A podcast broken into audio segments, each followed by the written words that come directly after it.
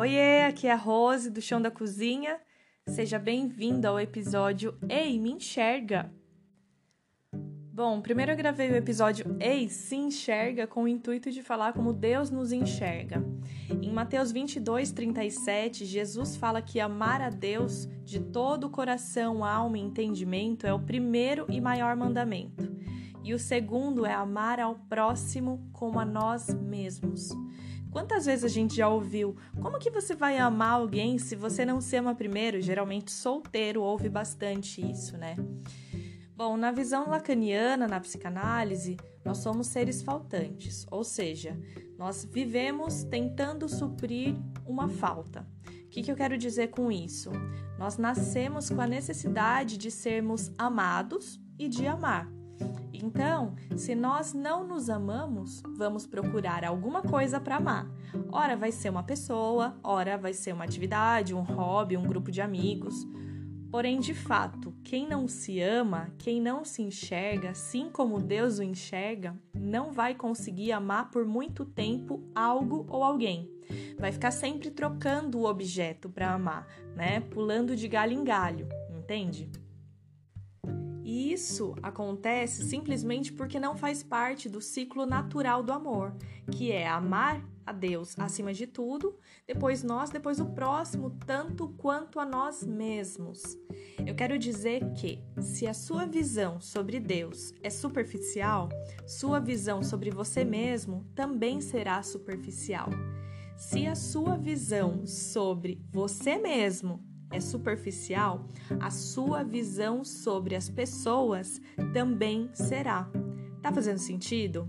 É por isso que a base do chão da cozinha é descobrir o amor de Deus, descobrir o amor por mim através do amor de Deus e então conseguir amar ao próximo de maneira verdadeira.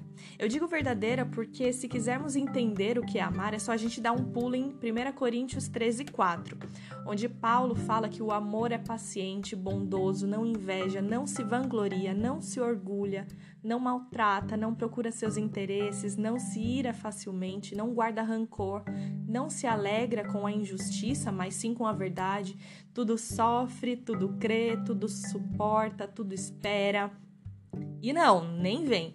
Esse não é um trecho inventado pelo Renato Russo do Legião Urbano, que muita gente acha, tá? Então, aqui Paulo mostra o quanto o amor não gera competição entre as pessoas, que é o que a gente mais vê. O amor não julga, mas acolhe. O amor que fez Deus entregar o seu filho por nós, que fez seu filho sofrer por nós, é o mesmo que hoje nos faz suportarmos muitas situações difíceis na nossa família ou pela vida de algum amigo. O X da questão é que em Mateus 5, Jesus fala que é fácil amar quem nós já amamos, né? É fácil amar quem é amável. Que é fácil amar os nossos amigos, mas ele diz que nós devemos amar os nossos inimigos, aqueles que nos perseguem, aqueles que nos diminuem de alguma forma, aqueles que são violentos, agressivos, porque ele amou também. Então, ó, como eu adoro história, historinhas assim, adoro coisas figurativas para exemplificar, vamos lá, hora da historinha. Senta que lá vem a história. Eu vou contar uma historinha rápida que eu aprendi no Jesuscope, tá? Imagina só. Você tá entre a vida e a morte, tá amarrado em nome de Jesus, mas digamos, né, que você tá lá entre a vida e a morte. E aí, você dá um pulo no inferno. Misericórdia, Rose! Calma, é entendeu? Vamos, pense comigo. É uma historinha, tá? Fica calmo. E aí você dá um pulo lá no inferno. Chegando lá, meu, tá maior auê, tá maior confusão, maior bagunça. Tem uma mesa enorme, cheia de banquete, cheia de comida, só que a galera tá muito brava. Aí você começa a prestar mais atenção nessas pessoas, elas não têm cotovelos. Aí você fala, Rose, pelo amor de Deus, eu já tô no inferno, não tem cotovelo. É, gente, porque no inferno sempre dá para piorar. Então essas pessoas no inferno não têm cotovelos e todo mundo quer comer. Só que ninguém consegue dobrar os braços. Como que eles iriam levar a comida até a boca? Você já parou para pensar que você precisa do seu cotovelo para você conseguir comer? Então, agora você trate de começar a valorizar o seu cotovelo, tá bom? Mas voltando, essas pessoas não conseguem se alimentar, porque elas não conseguem dobrar o braço e levar o alimento até a, boca. E aí você entende por que, que essas pessoas estão tão irritadas e brigando umas com as outras. Beleza, agora você é retirado do inferno e você vai lá pro céu. Ah, agora a coisa ficou boa, né? Chegando lá, tá tudo tranquilo. Tá tranquilo, tá favorável. As pessoas Lá no céu também não tem cotovelo. Rose, pelo amor de Deus, vou chegar lá no céu e não vou ter cotovelo? Eu não sei. Acho que não, mas na minha história aqui, as pessoas, tanto no inferno como no céu, não têm cotovelos. E lá no céu também tem uma mesa cheia, assim, de banquete, muita comida. Porém, todo mundo consegue se alimentar. Sabe como?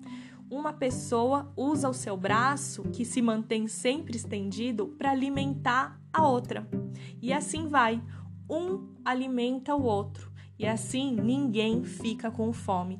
E aí você entende por que, que no céu as coisas são mais tranquilas. Depois dessas duas experiências que você teve, você recebe mais uma chance para continuar vivendo aqui na Terra.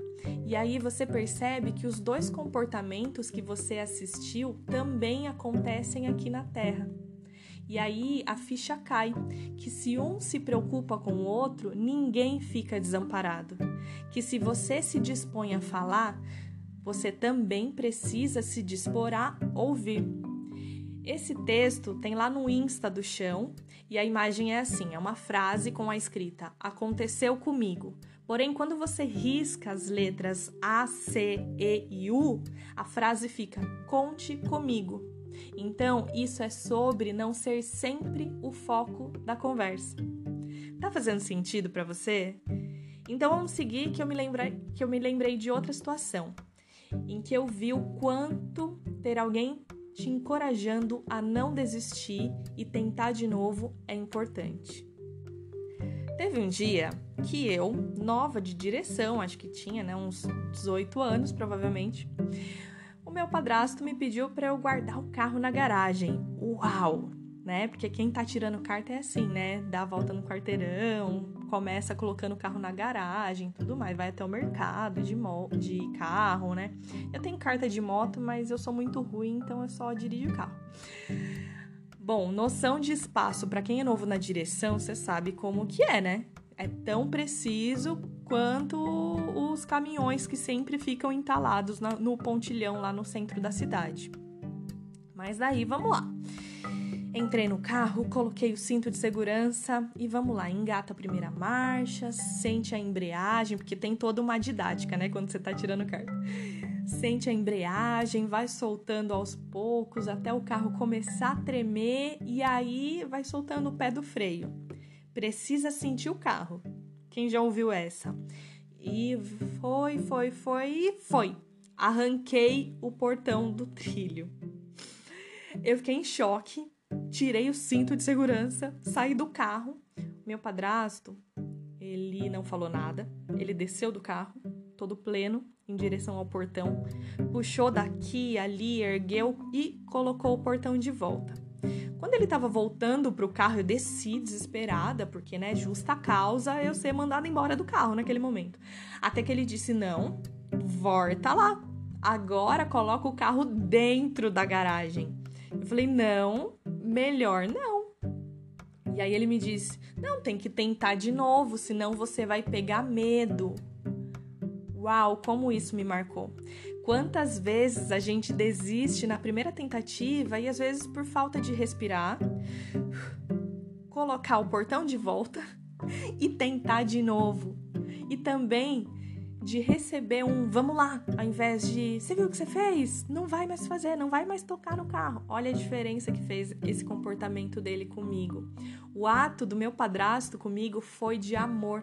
Ele me encorajou a tentar de novo, porque o amor é paciente, bondoso. Lembra? Jesus tinha poucas pessoas que o encorajavam em comparação ao número que o queriam morto, mas ele entendia que havia propósito no que ele fazia exatamente por amor a essas pessoas. Ele queria salvá-las. Quando ele não se sentia encorajado, suas fontes estavam sempre e diretas no Pai. Ele se retirava da galera e ia orar para buscar forças no seu pai, mas ele sempre estava à disposição para encorajar alguém. Eu quero dizer que nem sempre você vai ter alguém para te encorajar a tentar de novo. Então, você tem que fazer como Jesus: busque no Pai e procure cumprir o seu papel de encorajar alguém. Às vezes nós queremos que as pessoas estejam disponíveis para nós, mas a gente não quer ficar disponível para elas, não é verdade? Lembra do pessoal do, do cotovelo? Que não tinha cotovelo? No inferno as pessoas brigavam porque queriam ser servidas e não servir. No céu, todas tinham dificuldades para se alimentar, mas entenderam que servindo alguém, Deus sempre colocaria alguém para servi-las também. Pegue essa chave, eu vou repetir essa frase, tá? Lembra do pessoal sem cotovelo? No inferno as pessoas brigavam porque queriam ser servidas e não servir. No céu, todas as pessoas tinham dificuldade para se alimentar. Você tem dificuldade? Eu tenho muitas dificuldades na minha vida, inclusive muitas vezes para me alimentar do Senhor. Mas essas pessoas entenderam que servindo alguém, Deus sempre colocaria alguém para servi-las também. Eu entendo isso na minha vida.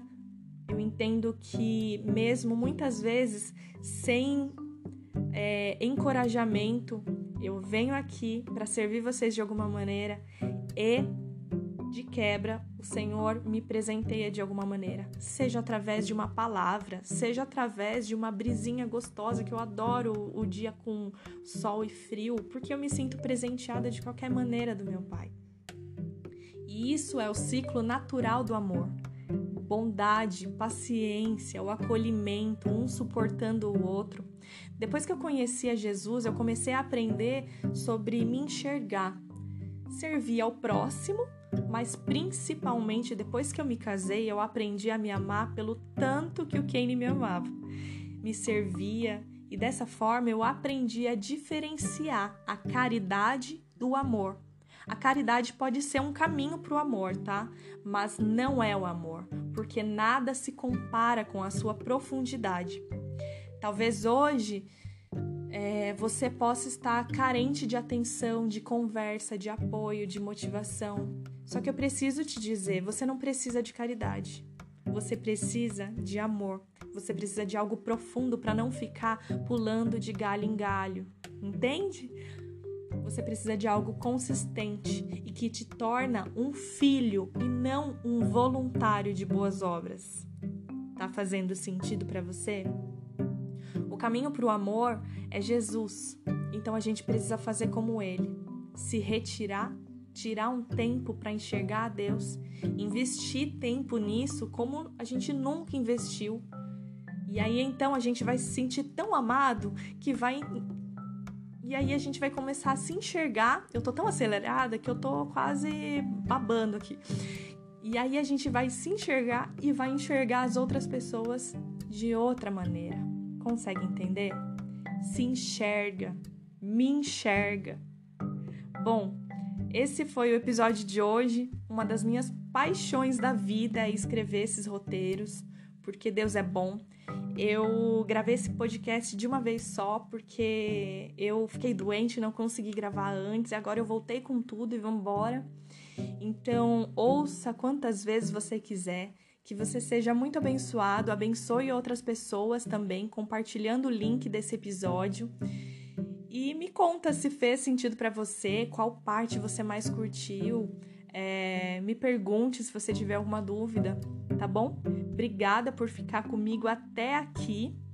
Já batemos quase os 15 minutos de podcast, olha só. Um grande beijo e até a próxima.